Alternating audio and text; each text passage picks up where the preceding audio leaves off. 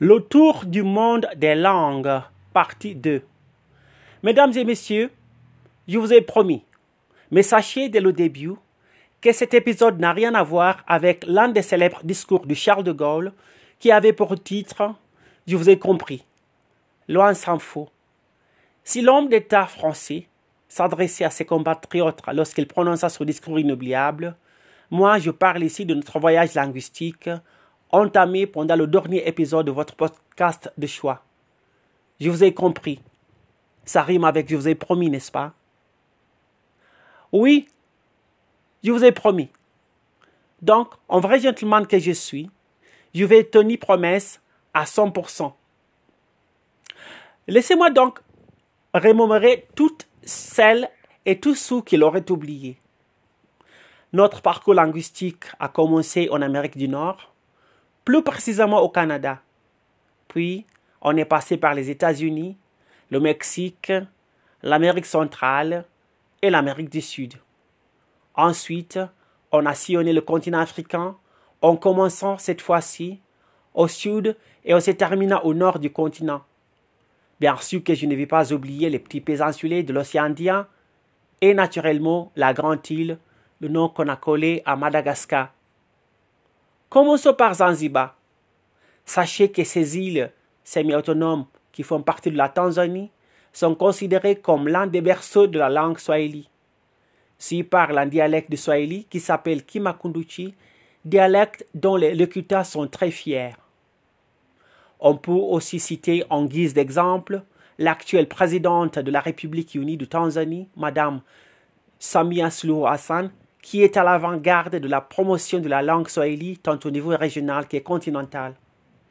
Il faut rappeler que le swahili est considéré comme la lingua franca de l'Afrique orientale car il est parlé dans plusieurs pays de la région. Voilà pour les îles aux épices. Traçons maintenant une ligne droite via l'est de Zanzibar et on y trouve les îles granitiques des Seychelles. Archipel de 115 îles, les Seychelles sont bien connues pour leurs belles plages et une variété de vie marine. Excusez-moi de m'être écarté du sujet d'aujourd'hui, car, comme vous le savez déjà, votre podcast préféré est normalement consacré aux langues, mais pas à la beauté des pays. Voyons, le créole séchellois, langue à base lexicale française et qui est très proche du créole mauricien, l'anglais et le français sont les trois langues officielles du pays. Sous le créole séchellois est la langue maternelle de plus de 90% de la population et également la langue qui est normalement utilisée dans des foyers. L'anglais, elle, est principalement utilisée dans les administrations et les affaires.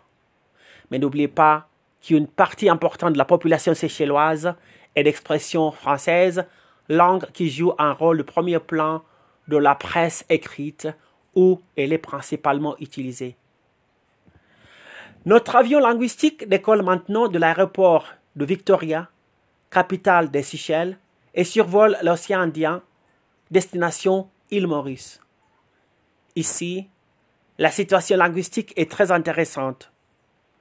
Merci de me prêter vos oreilles, car il s'agit d'un pays à plusieurs langues. Parmi cette multiplicité de langues, il y a le créole mauricien, qui, à l'instant du créole séchellois, est une langue à base lexicale française. Cette langue naquit du mélange avec d'autres langues, notamment africaines et malgaches, pendant la période de l'esclavage. C'est un créole qui est parlé par la majorité de la population et qui est considéré comme la langue nationale de ce petit pays insulaire. Pour ajouter à cette mosaïque linguistique, il y a l'anglais, qui est considéré comme la langue officielle du pays. Alors, que ce soit dans les administrations gouvernementales, les tribunaux et les entreprises, la langue de Shakespeare il règne en maître. Curieusement, la langue la plus comprise et la plus parlée après le créole mauricien demeure la langue de Molière. Par ailleurs, cette dernière est la langue favorisée des médias du pays car elle est généralement utilisée dans les journaux et les programmes de télévision. Les langues asiatiques telles que le tamoul, le hindi, le marathi, le chinois, parmi tant d'autres s'y parlent également. Allons vers le sud de l'île Maurice et nous arrivons à l'île de la Réunion. Les deux langues principalement parlées à la Réunion sont le créole réunionnais et le français. C'est la langue maternelle de la plupart des réunionnais et le créole, le français est la langue d'enseignement et des administrations. Ainsi, le créole se parle entre copains, copines et dans des foyers. Département français d'outre-mer, la Réunion présente un cas particulier quant au créole qui s'y parle, car bien qu'il existe différentes variantes de créole en fonction de la région, tous les créolophones peuvent se comprendre. Les guides de ma boussole m'indiquent l'ouest de l'île Maurice et je me retrouve à Madagascar. Ici, il s'agit d'une histoire binôme quant aux langues, car la langue d'enseignement de le primaire est le malgache, autrement appelé malagasy, mais on passe au français à partir de l'école secondaire. Passons un peu au nord-ouest et on y trouve Mayotte, l'un des territoires français d'outre-mer, n'est reconnu que le français comme langue officielle de cette île. Comme langue maternelle, il y a le maoré, qui est une langue africaine d'origine bantoue. S'ajoute à ce pot linguistique des dialectes malgaches parlés dans le sud et l'ouest de l'île. Grosso modo, le maoré est la lingua franca de la population locale, car c'est la langue qui est utilisée dans le quotidien des habitants.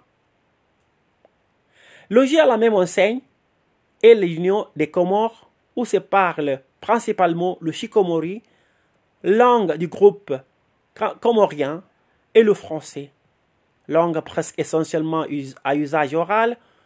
On distingue trois dialectes du comorien le Shingazidia sur la Grande Comore, le Shimoali ou Moeli sur Moeli et Shinzoani sur Anjouan. On y trouve aussi, mais dans une moindre mesure, d'autres parlés comme le malgache, l'arabe, le swahili et le dialecte indien de Gujarati.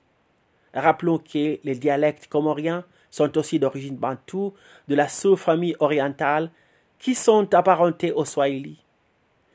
Si le français est la langue administrative, l'arabe, elle, est la langue religieuse du fait que les Comoriens sont à 100% musulmans. Les plus jeunes élèves apprennent en comorien, puis plus progressivement en français. Au lycée, les cours sont dispensés en français. L'arabe et le français sont les langues officielles du pays, alors que le comorien est la langue nationale. Chers amis, revenons maintenant au continent africain, proprement dit, car je ne crois pas avoir rendu justice à cette région du monde, linguistiquement parlant. C'est vrai qu'on ne peut pas quitter l'Afrique sans parler des langues comme le Pôle et le Hausa, vu l'importance des populations qui les parlent et les étendues géographiques. Commençons par le pôle, dont les locuteurs sont au nombre de plus de 40 millions de personnes. Appelés Fulani par les anglophones, les pôles sont dispersés dans une quinzaine de pays de l'Afrique de l'Ouest. On les retrouve dans des pays aussi variés que le Cameroun, la Guinée, le Mali, la Mauritanie, le Nigeria, le Sénégal, parmi tant d'autres. Bien que les pôles ne forment jamais un groupe majoritaire dans aucun de ces pays, on trouve d'importantes communautés de locuteurs de la langue pôle en Guinée-Bissau, Mali, Nigeria, Ghana, etc. Il faut aussi savoir qu'il s'agit d'une langue qui change de nom selon les régions et les pays. Parmi ces noms, on peut citer Poulard, Pulard, Fulfud, Fulani, et je m'en passe. Finalement, comment peut-on oublier une langue qui est parlée par plus de 63 millions de locuteurs? Comment peut-on oublier une langue qui est parlée dans huit pays africains? Comment peut-on oublier une langue qui serait la troisième langue la plus parlée du continent africain?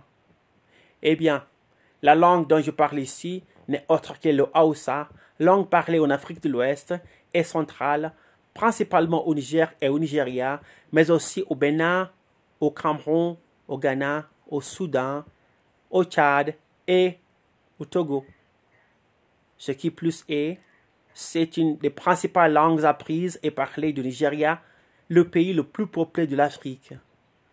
Autre fait marquant du, du Hausa est que c'est une langue qui n'est guère utilisée comme première langue au-delà du sud du Niger et du nord du Nigeria, mais qui sert en revanche de la langue véhiculaire dans une aire beaucoup plus large, non seulement dans une grande partie du nord du Nigeria, mais aussi dans des grandes zones urbaines du pays. Langue dont la grande majorité des locuteurs soit de confession musulmane, l'arabe est ainsi fortement imprégné dans le vocabulaire Hausa. Langue dont la ville de Kano, au nord du Nigeria, est considérée comme le cordon ombilical et le centre culturel. Elle, s'écrivait d'abord dans l'alphabet arabe, puis dans l'alphabet latin, suite à la colonisation du pays par les Britanniques. Je ne sais pas si le chiffre magique de 7139 vous dit quelque chose? Eh bien, ce chiffre magique représente, en croire les experts linguistiques, le nombre des langues parlées dans le monde entier. Dans cette optique, nous ne pouvons pas finir notre tour du monde des langues en un ou deux épisodes du podcast. Il faut du temps. Je vous propose donc de continuer notre tour du monde linguistique dans les épisodes du podcast qui vont suivre. Mesdames et messieurs, nous avons commencé cette aventure ensemble. Raison de plus d'aller jusqu'à la fin, jusqu'à la destination finale ensemble. Merci de m'avoir suivi jusqu'ici, tout le long de ce long parcours. Je sais qu'il y a encore un très long chemin à faire, mais ne nous décourageons pas. Retrouvons-nous dans le prochain épisode de votre podcast préféré, sans parti pris, pour pouvoir réaliser cet exploit ensemble. Sinon, ciao